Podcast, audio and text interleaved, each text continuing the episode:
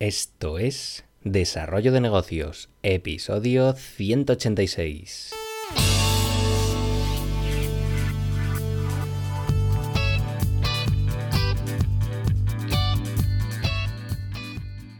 Muy buenos días, ¿qué tal? ¿Cómo estás? Bienvenido o bienvenida de nuevo al podcast Desarrollo de Negocios, el programa donde ya sabes, hablamos de ideas, de estrategias, de casos, de marketing, bueno, de todo aquello que, puede ayudarte a crear y mejorar tus propios proyectos. Al otro lado del auricular ya lo sabes, Álvaro Flecha, me puedes encontrar en álvaroflecha.com.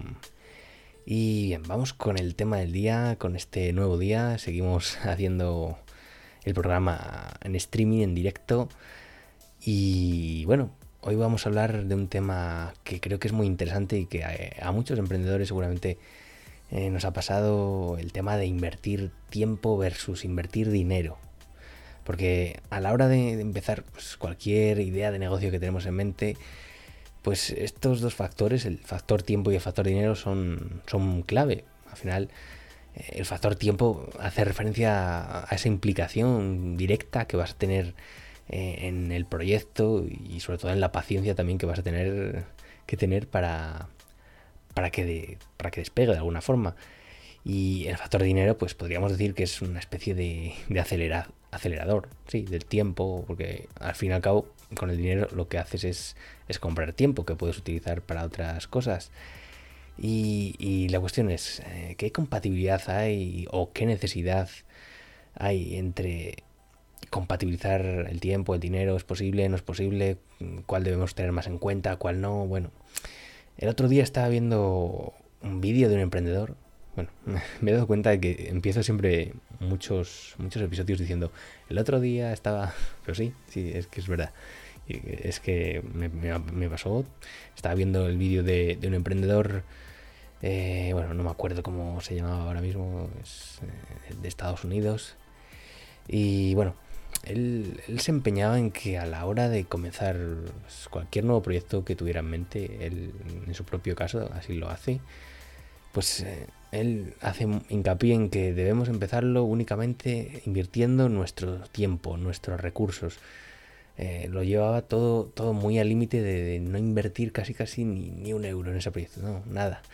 Él contaba su caso, que había comenzado su, por ejemplo, ponía su propio ejemplo del canal de YouTube, que que le había prestado un amigo la cámara, que le había pedido a no sé quién que hiciera esto, al final pidiendo favores, pero vamos, que no había invertido absolutamente nada.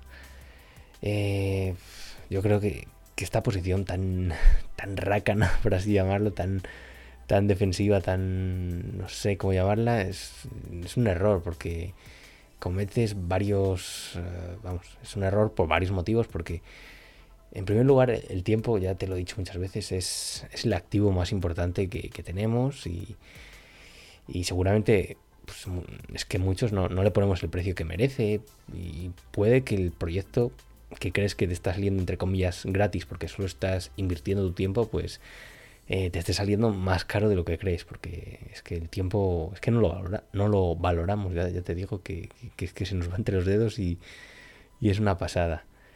Eh, también está el tema de que invertir dinero en ciertos aspectos clave pues, eh, te va a ahorrar tiempo. Y como el tiempo hemos dicho que es dinero, pues eh, te ahorrará dinero. Entonces es una especie de círculo virtuoso en el que, en el que casi, casi, casi es que es imprescindible este, este dinero que vamos a invertir para, para que nos, para que nos ofrezca tiempo que podemos invertir en, otras cosas seguramente más importantes o que más nos interesen.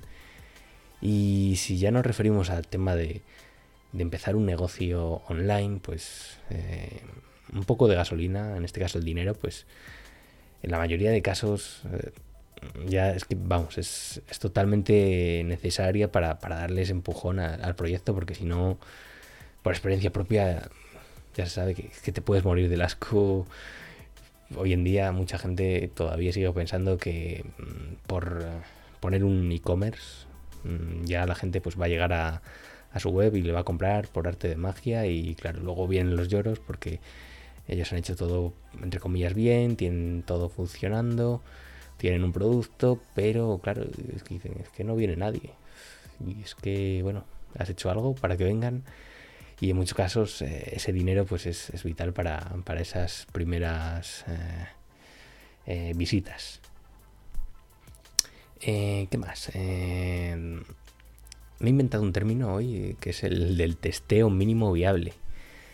Que bueno, es un buen término para aplicar en el caso de que tengamos un proyecto y bueno, mm, invirtiendo esa pequeña cantidad de dinero. No hace falta volvernos locos, no hace falta grandes sumas, pero una pequeña cantidad de dinero mm, invertida de forma inteligente mm, para atraer a, esos posibles consumidores bien segmentados y descubrir si nuestro proyecto produce interés o no, pues es lo que deberíamos hacer. Eh, puedes eh, crear, por ejemplo, un, e-commerce eh, muy loco, por así decirlo. a ver, un e-commerce de zapatillas de andar por casa para gatos. si alguien quiere montar algo así, que me lo diga porque creo que es lo más extraño que se me ha ocurrido. Pero bueno, mm, hay gente para todo. Imagínate que, que alguien crea este e-commerce de zapatillas de andar por casa para gatos. No me preguntes cómo se me ha ocurrido esto. Y claro, Tú puedes invertir todo el tiempo del mundo en crear eh, contenido para atraer eh, usuarios, eh, no sé, artículos ahí de mm, zapatillas de gato, de andar por casa para gato de verano. ¿Cuáles son las mejores? Locuras así que me vienen. puedes tener la mejor página web del mundo y lo que quieras, pero ¿le, va a interesar a alguien? Ahí es donde entra el juego el dinero, porque con esos anuncios eh, segmentados eh, de Facebook Ads o con la colaboración de algún influencer relacionado con, gatos. Seguro que hay, no conozco ninguno, pero seguro que hay alguno. Pues, eh, pues conseguiremos eso, testear, hacer ese testeo mínimo viable para, para ver si hay interés o no hay interés. Porque al fin y al cabo es que ningún plan de negocio tampoco te puede decir si hay interés o no real, porque al final hay que poner el proyecto en marcha y, lanzarse al barro y ver qué pasa. Y al final, pues, si podemos eh, ahorrar tiempo invirtiendo este dinero para que no nos cueste un proyecto que no va a ningún, a, ningún lado, pues meses y meses o años de, seguir ahí manteniéndolo, creando contenido, creando, comprando stocks o lo que sea, pues, pues es, vamos, yo creo que es absolutamente ridículo sería hoy en día. ¿Y qué pasa si solo quieres invertir dinero?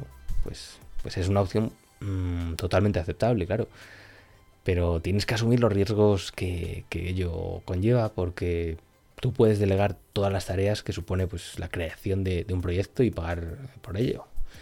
Y además de, las acciones de marketing que hemos dicho, pues eso, la web, crear productos o crear el diseño, todo. Tú puedes delegar todo.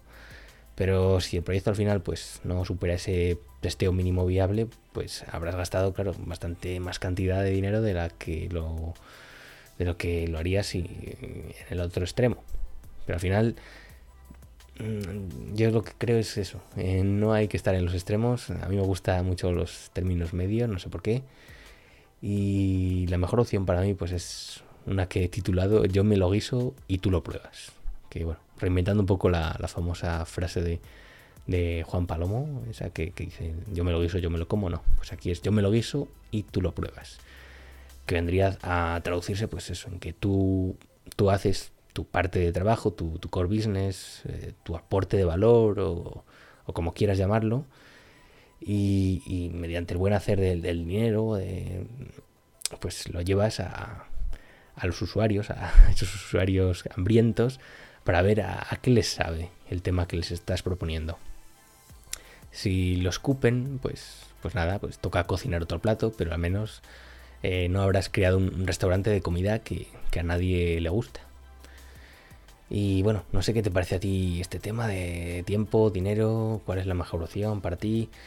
Yo te digo, mejor es eh, el término medio.